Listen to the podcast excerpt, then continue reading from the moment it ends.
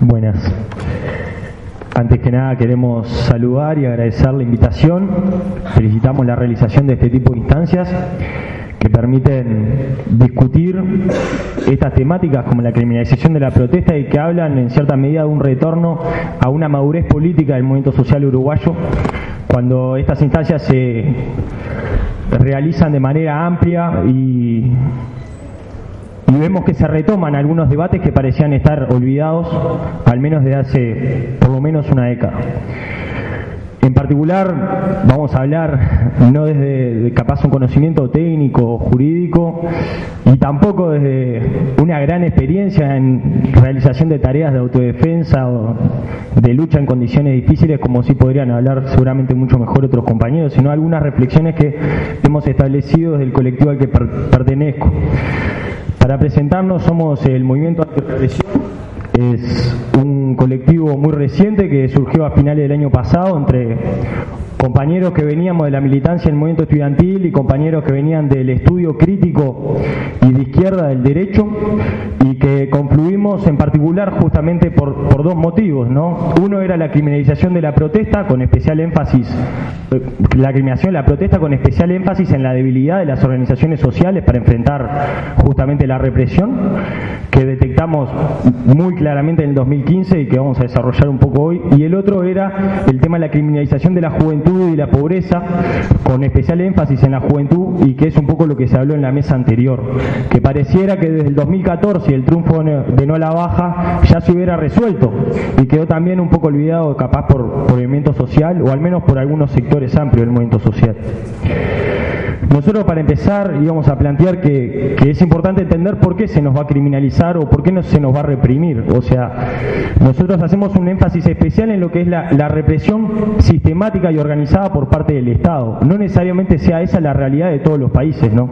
Por ejemplo, en México o en Colombia es muy común que uno tenga como movimiento social que protegerse de otras formas de represión que puedan existir, de grupos paramilitares o de paraestado. Pero en el caso de Uruguay, la represión sistemática, organizada y además es omnipresente por parte del Estado. Y es en especial la que nosotros nos hemos dedicado a, estudiar o a reflexionar o a debatir. A lo largo de la historia y desde los orígenes ya de la propiedad privada, el Estado se, erige como un garante de un cierto sistema, de una cierta forma de producción y lo que busca hacer el Estado con todas sus facetas, ¿no?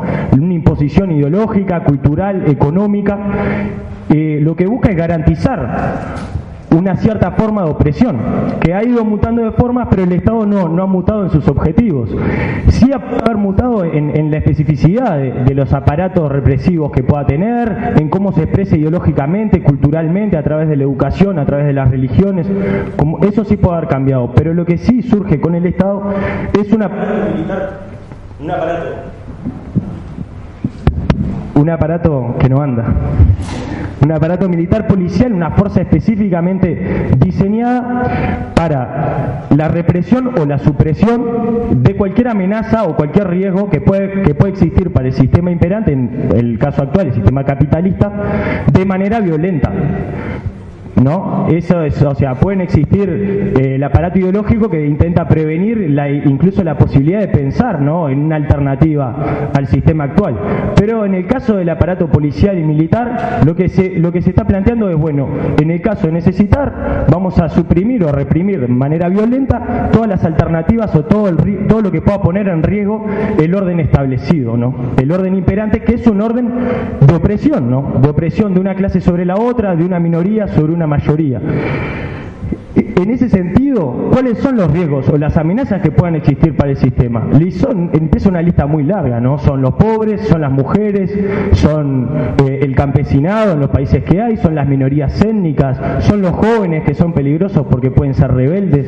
Es, una lista muy larga de todos los que son oprimidos. Entonces, es evidente que cualquier movimiento social que busque avanzar, ya sea en derechos, en defender los derechos de alguna de esos sectores oprimidos o en cuestionar el orden establecido, es un candidato sólido a ser reprimido, a ser vigilado y a ser perseguido por el Estado. Pero no, es evidente que cualquier organización de los oprimidos sea percibida por el Estado. Y ahí nosotros queremos marcar una diferencia.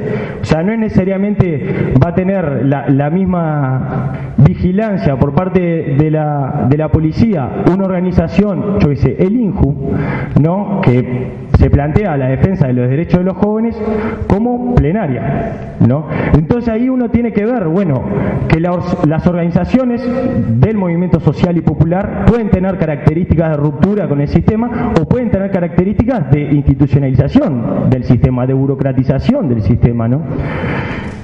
Y, ahí nosotros eh, queremos plantear que si bien en la lucha popular se han ganado, ¿no? en la dialéctica de la lucha de clases y en el capitalismo en especial, se han ganado muchos espacios, espacios legales como puede ser la existencia reconocida de sindicatos, el derecho de reunión, partidos políticos, legislaciones laborales, hay garantías, o en teoría garantías ¿no? para el ejercicio de ciertos derechos humanos, espacios políticos en donde el movimiento social pudiera expresarse como pudieran ser eh, en la universidad autonomía del cogobierno, espacios culturales o, medios de comunicación propios que puedan tener las organizaciones sociales, lo ganado en el pasado no está nunca garantizado en el presente y, para ver eso alcanza con ver cualquier ejemplo, ¿no? La autonomía universitaria es constantemente violentada, las negociaciones colectivas alcanza a ver lo que se hizo con los sindicatos de la educación o en general lo que se hace con el sector público, para ver en dónde están las garantías escritas en el papel reflejadas en la realidad, eso un poco ya se mencionaba.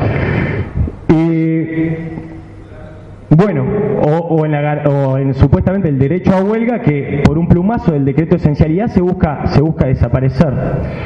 Entonces, ¿cuándo se ha reprimido realmente o cuándo se va a hacer un objetivo de represión o de ataque directo por parte de las fuerzas del orden? nosotros planteamos que, puede ser, ya al tener posturas críticas, no necesariamente revolucionarias, pero que es seguro cuando uno tiene una postura revolucionaria o de ruptura con el sistema. ¿no? Eh, se puede buscar, se pueden reprimir a priori las organizaciones sociales, pero lo que es seguro es que se van a reprimir las organizaciones sociales que plantean una ruptura o una posición eh, de discontinuidad con el sistema capitalista. Y que no son criminalizadas, sino que son alentadas las posiciones de las organizaciones sociales que parten de una base en la seriedad, ¿no? en lo políticamente correcto y en el status quo de lo que se puede discutir. Si participamos del Congreso de Educación, vamos a hacer el movimiento estudiantil serio, el movimiento estudiantil eh, razonable, que se sienta a dialogar. Ahora, si no participamos, vamos a hacer el movimiento estudiantil intransigente, que no quiere dialogar y que no, y que no escucha algo, que no, no, eh, no le da la posibilidad al gobierno de ser escuchado ni siquiera.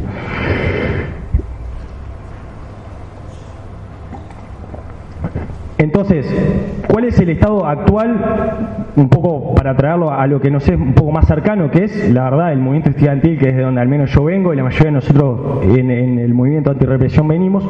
¿Cuál es el estado actual de, las posiciones en el movimiento social? Nosotros creemos que con la victoria en el 2004 del Frente Amplio, eh, un conjunto o una mezcla de, ilusión, esperanza y optimismo que estaban eh, sostenidas o por una mezcla capaz, en cierto modo irracional, explicada en la historia de luchas del Frente Amplio, y el propio Frente Amplio habiendo sufrido represión y habiendo sufrido el hostigamiento por parte del Estado, eh, también una cierta ilusión y una cierta ingenuidad que toca sobre todo a, los movimientos juveniles hacia el lado de un discurso en la época muy instalado que era no poner el palo en la rueda del gobierno y que hoy ha cambiado un poco de forma y lo podemos ver en el acto de ayer, se basa en la diferenciación, no es un gobierno neoliberal como el de Julio María Sanguinetti, o sea, seguimos haciendo una, una diferenciación en ese sentido, pero que a los efectos del movimiento social lo que plantean es el cambio en las tácticas de lucha y el cambio en las concepciones de la lucha, ¿no? Pasamos de un movimiento social que se planteaba por fuera de la institución a un movimiento social que empieza a participar de los congresos de educación, empieza a participar de mesas de diálogo, empieza a hacer carne y a tomar como agenda las agendas institucionales, ya que se marcan directamente como programa del movimiento social desde el gobierno. Esto implica en concreto en las organizaciones juveniles, donde se forman al menos algunos cuadros del movimiento popular, donde se instalan completamente las prácticas estas, que decíamos, institucionalizadas y burocratizadas.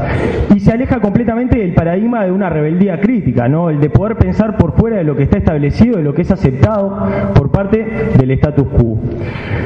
Por mencionar algunos ejemplos, y, en, esto seguramente me quede corto, pero al menos de que yo estuve, entré a la FEU, cuando la ley de educación ya habían fuerzas de la policía que no debían estar en el Parlamento, porque en el Parlamento solo pueden actuar ciertos oficiales del Ministerio Interior, que fueron los que sacaron a los cuatro compañeros que estaban protestando contra la ley de educación. La FEU no estaba, había un compañero de la FEU. Eh, era el argumento, ¿no? El palo en la rueda. Cuando el CLAE del 2011, y esto es mucho más peligroso incluso de pensar, la FEU aceptó que se recorriera la universidad en conjunto con la policía para ver que no hubieran cócteles molotov escondidos en la basura y se toleró que la movilización en contra eh, a favor de los estudiantes chilenos que en la época tenían grandes movilizaciones por la gratuidad fuera infiltrada por la policía. O sea la FEU acepta eso tácitamente con, en cierta complicidad con el Estado y, y planteándose un criterio que existía en la época que es muy complicado que es la autodefensa pensándola hacia adentro no en vez de, de uno proteger a los manifestantes, como debería ser la concepción, uno lo que hace es proteger el orden de la movilización y que no se te descarrile alguien por izquierda. el, bueno, después, el 14 de agosto del, 2012 fue el, caso de la 2013, la bala de goma, y después el previo a la marcha del filtro de los compañeros de la Solidaria, y desde entonces, y sobre todo del 2015, nosotros se, logra, en el 2015 se empieza a revertir un poco el posicionamiento de la FEU y paso a dar una posición de por qué, ¿no? Cuando llega el 2015 nosotros ya se había visto por parte de cierta juventud, al menos de ciertos movimientos sociales, un caso de represión que eran completamente evidentes, ¿sí? y en cierta medida las organizaciones sociales empezaban a sacar posicionamientos eh, denunciando, ¿no? En, en general es mucho más fácil sacar una declaración por escrito de un Consejo Federal que hacer una convocatoria a los juzgados, eh, denunciando estos casos de, abuso, de violencia, de represión. Pero ya en el 2015 la propia radicalización ¿no? del programa, de las medidas y la masificación de las medidas en la lucha por el presupuesto obligan al movimiento estudiantil a enfrentarse de, cara con la represión. Y ahí es cuando la FEU se da cuenta, por ejemplo, de que no teníamos ni abogado para llamar, ¿no? O sea, al día de hoy creo que no, no hay abogado. O sea, hay una ausencia muy grande por parte, al menos del Centro de Estudiantes Derecho en esta última década. Eh, a ese nivel, creo que en otros, en otros tiempos podían asesorar un poco mejor, pero por lo pronto en la FEU no existía ni el concepto de que fuera a pasarnos a nosotros, que nos reprimieran a nosotros como movimiento estudiantil. Era algo que podía pasar con los compañeros de la Solidaria, que podía pasar en otros países, y era algo que nosotros veíamos como, como con alarma, pero que no lo habíamos todavía reflexionado, ¿no? Pues no lo habíamos incorporado en nuestro análisis. Uno ni siquiera se había detenido en pensar que el presupuesto del Ministerio Interior en esa rendición de cuentas se había multiplicado por cinco y el presupuesto de la educación se había Entonces uno lo, capaz que lo veía en cifras, pero era mucho más difícil verlo en la vida real.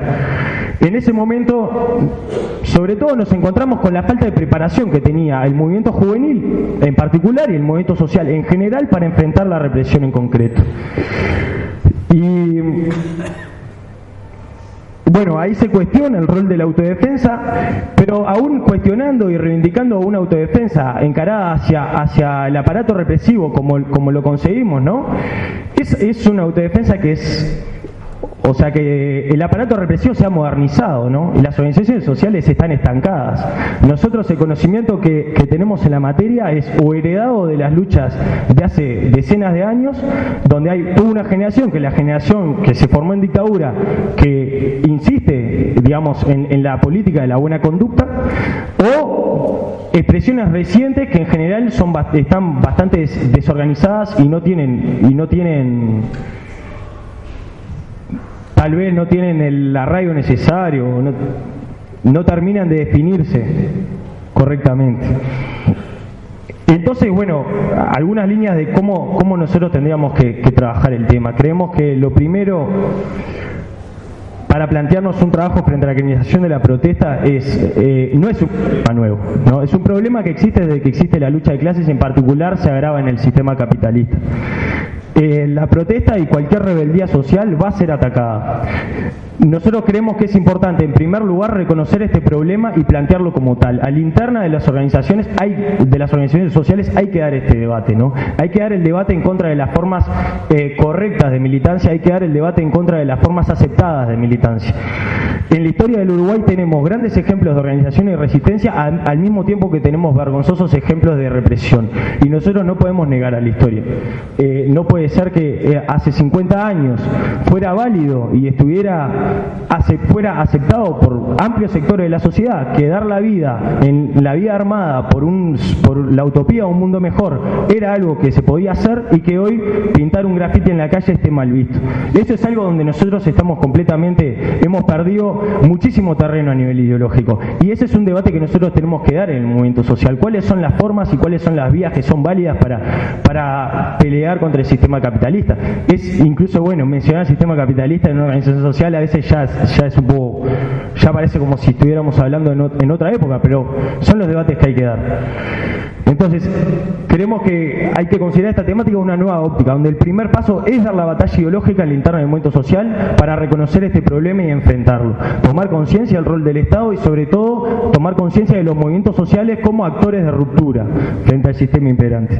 Hay que desarrollar, y esto muchas de las cosas ya las planteaba el compañero de plenaria, hay que desarrollar herramientas de apoyo técnico y jurídico que le den sostén al movimiento social también, ¿no? O sea, si la FEU no tiene abogado, bueno, al menos que existan organizaciones de derechos humanos que se planteen poder asesorar legalmente o jurídicamente a los compañeros que están siendo detenidos, que no sea el esfuerzo personal individual de un abogado buena onda que se la juega.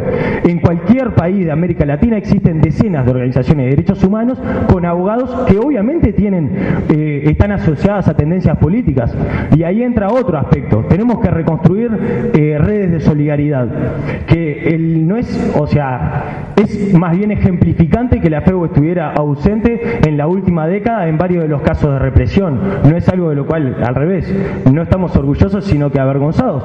Pero eh, es algo que nosotros tenemos que apostar a reconstruir. La solidaridad, la solidaridad uno puede debatir muchísimo entre compañeros y entre compañeros del movimiento social cuáles son las tácticas más acertadas para hacer la revolución o para lo que sea. Ahora, la solidaridad cuando existe represión tiene que existir como concepto y como principio. Y eso es algo que hemos perdido mucho. Es algo que hemos perdido mucho y hemos perdido mucho también porque la criminalización de la protesta se basa muy fuertemente en los medios de comunicación, en las referencias políticas. Cuando Mujica dice que los sindicatos de educación son el principal problema que tiene la educación, cuando el resto de los sindicatos aíslan a los sindicatos de la educación, cuando el resto de los gremios de la educación, incluidos capaz sectores del movimiento estudiantil se aíslan entre ellos, ahí estamos rompiendo esa red de solidaridad. ¿no? Nosotros tenemos que, en, en lo que estamos planteando, retomar una ofensiva mediática, una ofensiva mediática también ideológica en donde podamos replantear estos temas y donde podamos reivindicar el derecho a la protesta, pero no solo el derecho a la protesta justificada legalmente.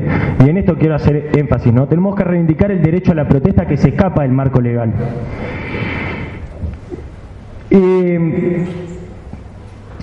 por último, creo que tenemos que repensar algunas de las acciones que tomamos. Algunas de las acciones estoy hablando de que es, importante retomar acciones históricas que han sido válidas, como puede ser la ocupación, el corte de calle, las movilizaciones tradicionales, pero también tenemos que tener la capacidad de pensar más allá. Existen otras acciones que no están enmarcadas necesariamente en el status quo o en lo establecido como, como correcto, que no son una correcaminata organizada por el INJU y que pueden ir más allá y que también pueden generar simpatías, que pueden generar apoyo, que pueden masificar y generar conciencia.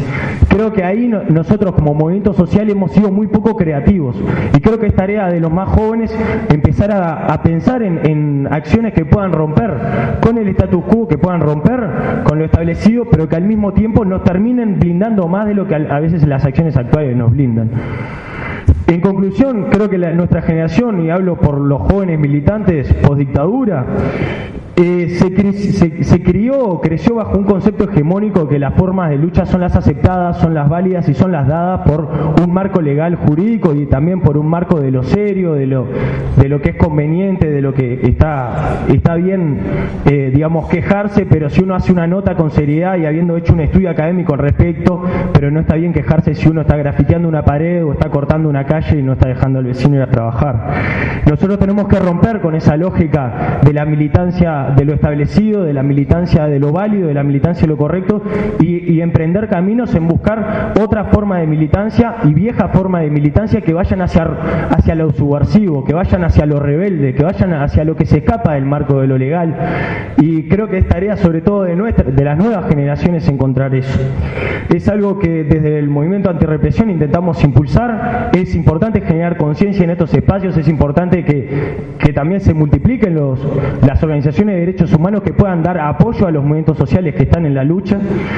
Y es importante seguir trabajando en estas actividades generando redes de solidaridad, redes de generación de conciencia. Así que creemos que desde esta misma actividad estamos empezando el trabajo, ya hay varias líneas hacia dónde seguir. Lamentablemente, eh, para algunos, para nosotros al menos, sabemos que otras organizaciones como Plenaria tienen mucho más trabajo al respecto, pero para algunas, algunos es un trabajo incipiente todavía. Creo que es una autocrítica que el movimiento social debe hacerse. Y, y bueno, vamos arriba, arriba los que luchan. Gracias por invitarme.